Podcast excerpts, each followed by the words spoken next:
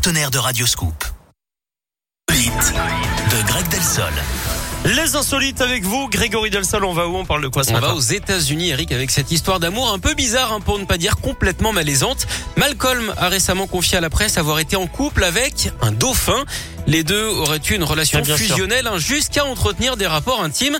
Ça fait euh, flipper hein, le dauphin. D'après euh, Malcolm, c'est le mammifère qui aurait fait le premier pas en venant se frotter contre lui alors qu'il le photographiait. C'est là que ça aurait dérapé, hein, le fameux tête à queue. Une soirée de galac qui n'a en fait pas duré. Et oui, ça s'est tassé, hein, comme on dit dans le jargon.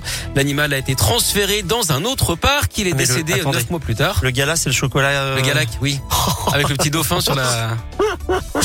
Pour Malcolm, euh, il a mis fin à ses jours en arrêtant volontairement de respirer. Malcolm qui est d'ailleurs tombé en dépression hein, pendant les cinq années suivantes. À ce propos, Eric, connaissez-vous l'actrice préférée de tous les animaux marins, sans exception? Eh bien, c'est. Sophie Marsouin. Merci.